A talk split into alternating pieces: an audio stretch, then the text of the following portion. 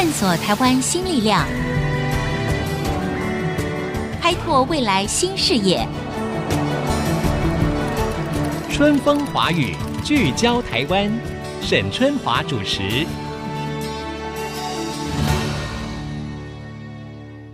Hello，大家好，欢迎收听《春风华语》，聚焦台湾，珍惜现在，展望未来，让春风华语为您聚焦台湾。我知道呢，台湾有很多人呢很喜欢吃海鲜啊，我也喜欢，对不对？鱼啊、虾啊等等的。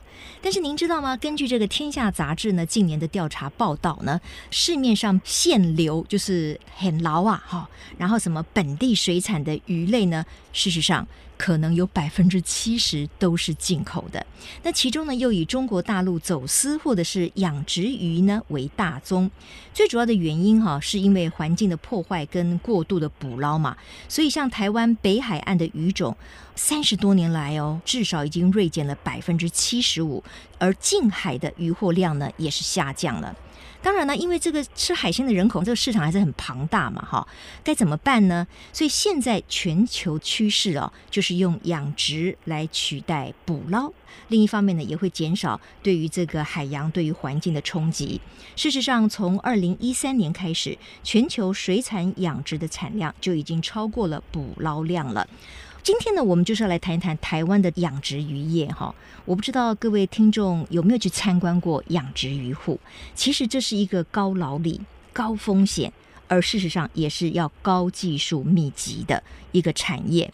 那今天呢，我们在线上要访问的是海盛科技共同创办人连维正连博士，来聊一聊我们台湾的养殖渔业。连博士你好，沈姐你好，哎你好，要不要跟我们听众 say hello 一下？各位听众，各位听众大家好，嗯，我是维正，是是维正博士哈。我知道其实连博士你是一个科技人嘛。从美国，你曾经在杜克大学哈有研究过一年，那回来在成大拿到了电子电机博士之后，其实你就进入了竹科工作嘛，对不对？对对对，没错。那你为什么会回乡创业呢？有这么一点味道？这个其实算是蛮幸运的啊，因为我现在的工作呢，嗯、算是兴趣跟专长的结合。哦，因为我自己本身很喜欢养鱼，然后也很喜欢赏鸟。那我在成大读书的时候呢，常常跑去七股湿地啊，跟这个鱼塭去赏鸟。那现在也是，其实每年几乎都会回去看黑面琵鹭。那台南七股其实是台湾鱼塭最多的地方，所以它吸引了非常多的鸟类的一个聚集。嗯啊，但是我们常常去跑啊，就发现说，哎，奇怪，这个七股的鱼塭怎么荒废的越来越多，越来越没有人养？那我们跟当地的老一辈的聊天以后，发现说，哎，这一行其实它风险很高，劳力很高，那几乎是没有生活品质，它是一个。一年三百五六十五天都要全年无休的一个行业，所以就很少人要来养。那举一个例子啊，我有一个养殖的一个好朋友，然后他跟我们说，他结婚的那一天呐、啊，就是中午要宴客，他早上十点，他还在鱼温里边喂鱼。真的，因为他自己本身是这个养殖鱼的业者，是不是？对对，他是一个渔民。然后呢，他中午验完课以后呢，大概一点多把客人都送走以后，又赶快跑回余温。这个喜宴吃的也太快了吧！他吃完然后马上又再冲回余温，继续要照顾那个鱼就对了，因为他随时可能会产生变化。没错，所以其实他老婆也蛮辛苦的。OK，好，我们听到了背后的这个故事啊，所以连博士，您本身是台南人吗？对，我是台南人啊，所以也非常了解渔民啊、养殖渔业者他们的辛苦嘛，对，对不对？对，对，对。其实我觉得我都不太了解，我只觉得说，哎，养殖渔业那很棒啊，那不是就是圈一个鱼温，鱼养了，然后长大以后就可以卖给这个消费者，然后这个获利应该也蛮不错的。但是我们都不晓得它是高劳力、高风险，要不要说一下它的高风险是来自于哪里？其实它有三个困难的一个地方，那分别是看不见、量不到。那也控不到。那首先是它这个养殖的鱼虾呢，它位于水下，所以它天生这个鱼虾你就看不见它。嗯，那看不见的话，就会有很高的风险。例如说，你不知道你的鱼虾有没有生病啊？那你投下去的饲料有没有吃？那这个饲料全部都是钱，所以真的就是把钱丢到水里，你也不知道鱼有没有吃。嗯，那再来就是量不到的一个问题，就是说，哎，其实你不太知道说你的鱼现在长得多大的啊？那能不能拿来收成？那真的有问题发生的时候，其实这些鱼虾往往都已经开始死亡，几乎是来不及救，那就很容易血本无归。嗯，那过去这些渔民朋友们，他们为了要降低这样子的风险，他们就常常需要用人工的方法，就是靠劳力来弥补这个风险。是，那例如说，经常的来巡鱼温啊，嗯，那人工捕捞、采样一些鱼虾来查看他们的一个状况到底是怎么样。嗯嗯，那这种判断鱼虾有没有状况啊，或者是喂食有没有吃的方式呢，其实非常靠个人的一个经验跟技术。嗯，那这些技术呢，跟这些经验呢，都需要长久的一个累积。所以就造成了年轻人，因为他没有经验，他入行就很困难，那只能够靠一次一次的失败。那每一次的失败都是这种金钱啊、心血的一个付出来尝试。嗯，那老一辈呢，他有很多的经验，但是他过去的经验这些都没有被记录下来，那就造成了他要传承给年轻人是非常不容易的。嗯嗯，嗯。啊，那我的专长就是在过去是在做 IC 测试的流程的一个自动化，专精在自动化这一部分。那我就在想说，哎，有没有机会把半导体自动化的一个概念跟技术带到养殖业来尝试的做，试试看做这种科技的一个养殖。嗯嗯，嗯啊，所以我前面说算是一个兴趣跟专长的结合啊。啊，如果是有机会成功的话，就更多年轻人就有一个机会说，哎，可以回到自己的故乡来从事这种科技的一个养殖。那也顺便就是。解决了我们养殖人才各种产量都不足的一个产业老化的一个问题。那连博士，你如何用你的科技的专业的背景来帮助这些养殖业者？你是设计出一套程式呢，还是有一个什么样的产品？为什么可以解决高劳力跟高风险的这样的问题？其实我们一开始的想法很简单，是因为如果要降低劳力跟风险，其实最有效的一个方式就是使用一套自动化的系统来辅助这个养殖。对，那这个自动化的系统，它可以让渔民朋友们他用他的手机，他就可以看到他的鱼虾，那就解决了看得到的问题。哦，所以那个新郎他就可以在宴会当中好好吃个饭，用个手机稍微看一下，他就安心了嘛。没错，不要冲回来，对不对？把新娘子还放在可能宴会的现场。哦，OK OK，好，好，您请继续。然后呢？对，然后呢？第二个就是要解决量不到的一个问题，那我们就、嗯、呃希望引入人工智慧这个技术，然后这个人工智慧我们是使用人工智慧来帮这些鱼虾做健康检查。那这样的话有一个非常大好处是，它可以。在不需要捕捞这个鱼虾起来的状况下面，被动的针对这个鱼虾进行一个健康检查。因为你捕捞上来这些鱼虾呢，就是它的死亡率非常高，而且基本上也不能放回去啊，因为放回去如果死掉就会污染整池。哦，那它有一个更大的好处就是说，它是客观的量测这个鱼虾的一个成长状况，那它就可以消除这种人为经验判断上的一个落差。嗯嗯，那帮渔民朋友们就是迅速的掌握这个鱼虾的一个状况。那渔民朋友们用手机呢，就可以看到这。这些鱼虾的一个健康检查的一个报告，那同时它又完整的记录下说你的一个养殖经验，譬如说你换了一种饲料，换了一种益生菌好了，嗯，那它长大了十趴。可是你尝试另外一种益生菌，另外一种饲料，它长大的十五趴，你就会立刻知道哪一种方式是比较有效的。嗯、OK，那就完整的记录这些经验，这样。嗯，很有意思。所以你们等于研发出来一套自动化的监控系统嘛？可以这样讲？没错，没错。啊，就叫做什么智能水产养殖育成监控系统。对，我我们称之为养好鱼的一个系统啦。啊，养好鱼啊，那个干 单了，好像听得听得比较懂啊。OK，养好鱼的系统。哎，那也就是。是说必须要把水下镜头放到水里面去吗？不然他怎么从手机看到呢？没错，所以我们这套系统它其实运用了一个物联网的技术，就是把我们把物联网的摄影机呢放到这个水下。嗯，可是这个放到水下的以后呢，水下的环境其实是非常浑浊的，所以我们又开发了 AI 的一个影像强化技术，把这个水下的鱼只的影像变得更清楚。嗯、那渔民朋友们就可以用手机来看到这个鱼群在活动啊，嗯，设施的一个状况。那这些影像都会传到云端，那云端会有人工智慧的一个程式来分析这些鱼的一个健康的一个状况，嗯，那记录一些，譬如说它的身长啊、体重啊等等的一个生物资讯。那这边我可以分享的是，过去我们的渔民朋友们，他其实没有这套系统的时候，他需要耗费两个人一个小时左右的时间，嗯，去手动的捕捞这些鱼虾，大概可以量测三十只左右，两个人一个小时的时间量测三十只的一个资讯。嗯，嗯，那现在有这套系统呢，我们的系统五分钟呢就可以完成三百尾的一个鱼只的一个。哇，那简直是天差地别了哈。，OK，好，我们要先休息一下，然后呢，广告回来之后呢，我们要继续请教连维正博士，我觉得太有趣了，这一套。系统是如何可以帮我们的养殖业的朋友啊，自动化的来控管他们养的鱼虾？那到底怎么样测量他们的体重、身长，知道他们的活动力，知道他们是不是很健康的鱼儿水中游，游来游去真自由呢？马上再回到春风华语，聚焦台湾。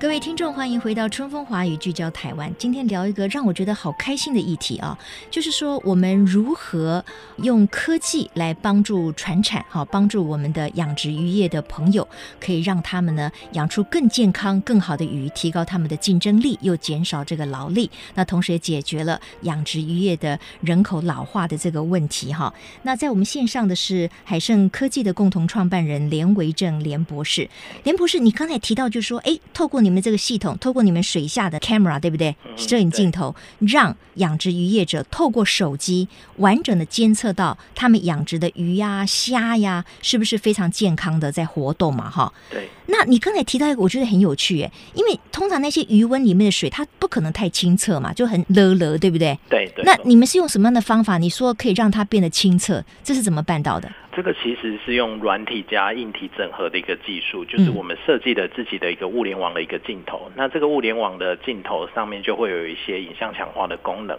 嗯，那另外一个是。我们使用 AI 把这个影像还原回来，就是把这个模糊的影像，把它的雾去掉，你就可以想象说，呃，譬如说你在高速公路起雾，你看不到前面的车子，那经过我们的一个 AI 的一个技术以后，这个雾就消失了。哇，对，好酷啊！哈，所以就是应用这样子的原理，可以让渔民可以掌握这个水下他们所养殖的鱼虾的一个状况嘛，对不对？对，没错。那全台各地对于像你们推广这种结合科技、结合了。所谓的智慧物联网运用到养殖业的这个业者们接受的程度如何呢？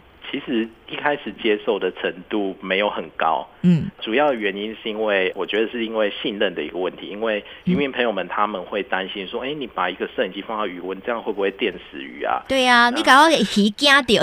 对，没错，是。对，所以我们在过程当中，我们就不断的去改善一些我们的软体跟硬体的设计啊，譬如说一开始我们就是把市售的摄影机就是直接放到水里面，结果发现里面有一些红外线，这个鱼对红外线其实非常。非常的敏感，他根本就不愿意靠近。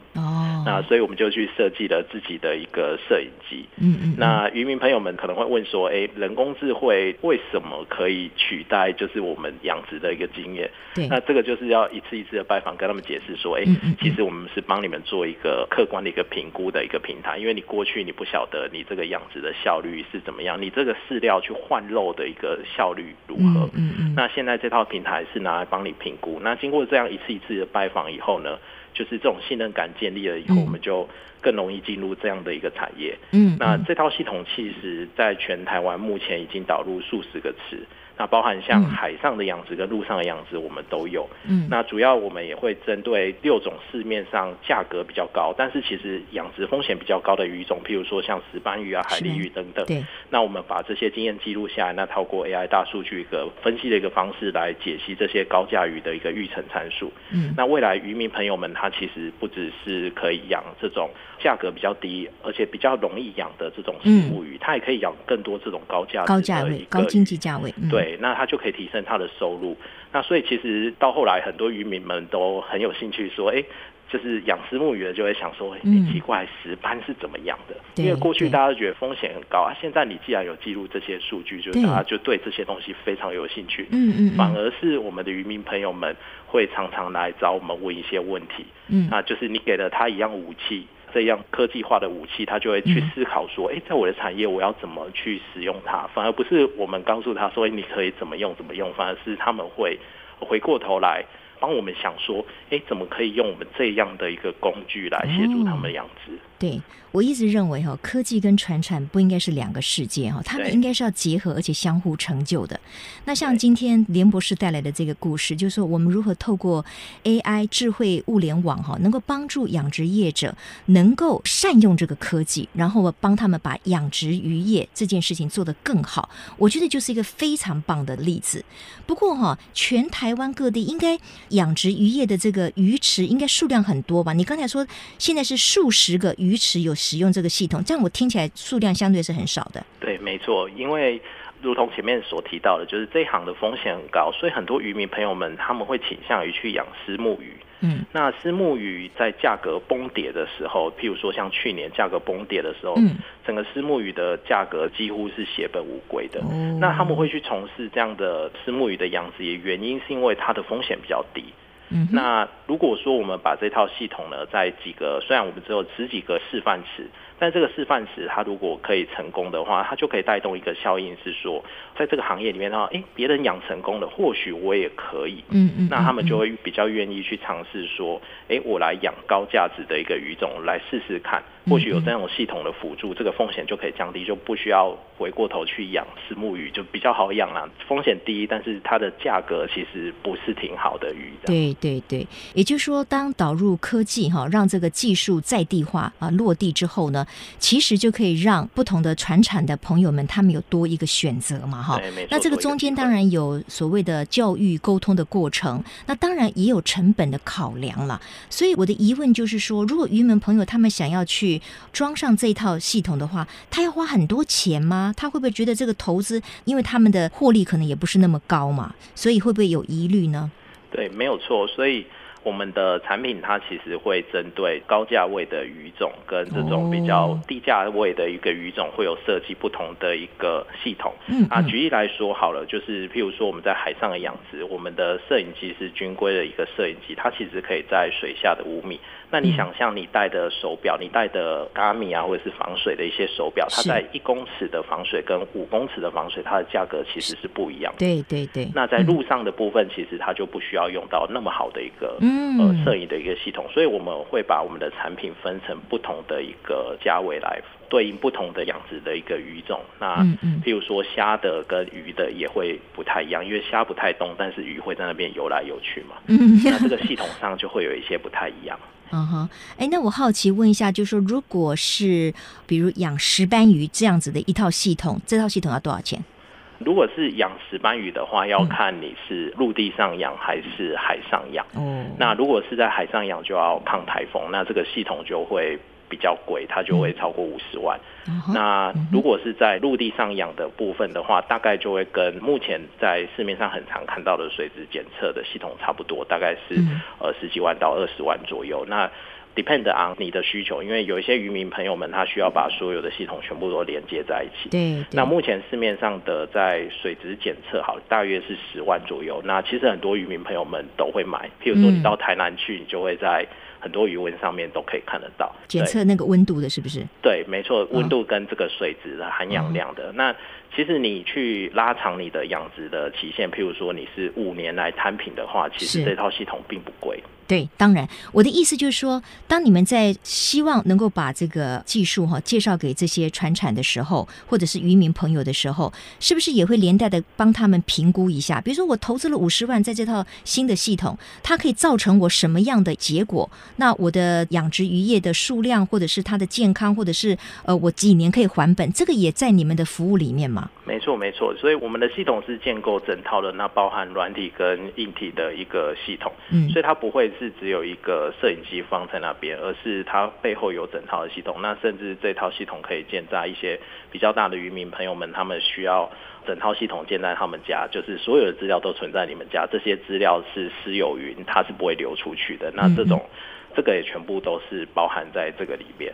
那我刚刚讲的部分都是属于还没有量产的部分，因为我们知道说这些硬体它如果量产的时候，它的成本其实会差非常多。嗯嗯。那因为我们现在的量还没有非常多，我们才刚开始几年而已，所以我们还没有进到量产的阶段。但是我们正在设计这个量产的一个模组。那这个模组化出来以后，这个成本基本上它就可以大幅降低。嗯嗯。那其实我们有非常多的使用的一个案例，可以让渔民朋友。我们去看说，哎，这套系统可以对你带来的一个效益，当然是什么样？嗯，哎，对，我们都建立了很多不同的一个 case。嗯哼，OK，好，我知道这个连博士，事实上你曾经接受科技部千里马计划到美国的杜克大学研究嘛，哈，对。那回国之后呢，又拿到了成大的博士。那所以呢，你等于就是说，在国内，然后也有国外的研究啊，对于国内外的产学合作，你有没有什么样的启发跟观察呢？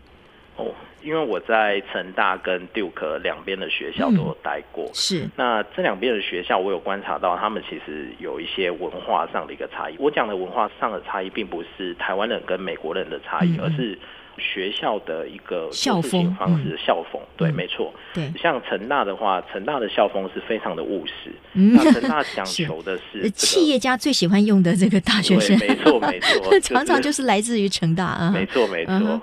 所以成大他要求的是说要稳扎稳打的一个做学问，然后他要打地基。嗯嗯。那在这样的环境里面，其实就很能够训练你把一个问题就是很有效率的分析的很透彻。嗯。然后你可以去找到这个问题的一个新的突破口。嗯。所以就会造就成大在很多领域都有很多杰出的一个研究。对对。那在美国的 Duke 的这所大学里边，它的环境其实更倾向于鼓励学生纵向思考。那做跨领域的一个合作，是因为有时候在你这个领域遇到的一个问题，其实在另外一个领域里面可能会很容易就解掉了。对对，所以你就可以学着用另外一种角度来看事情。嗯，那美国的学校们他们认为技术其实是没有好坏的，而是看你怎么使用。因为有时候要解决一个问题，它不见得是一个最好的一个技术。嗯，那它可能是很多领域的一个结合。嗯，那当然说有非常好的技术，它一定是会加分啦。嗯。那我觉得这两种文化它是可以结合在一起的。对，譬如说各个领域都已经很厉害啊，甚至都有一些技术壁垒的这些很厉害的研究者们，如果它整合在一起呢，它可能会创造出一些新的一个火花，然后跟一些机会。嗯嗯，那举例来说，就像我们啊。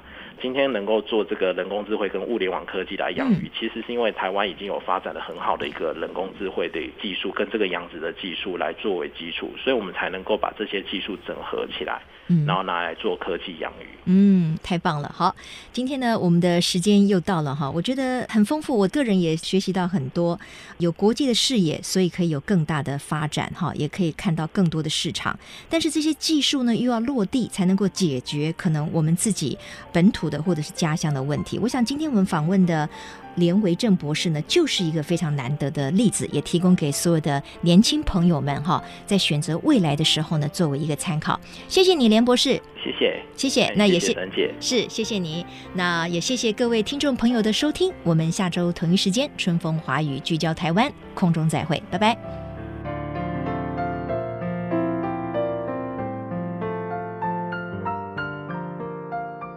本节目由世界先进机体电路赞助播出，探索真相，开拓未来。世界先进机体电路与您一起聚焦台湾。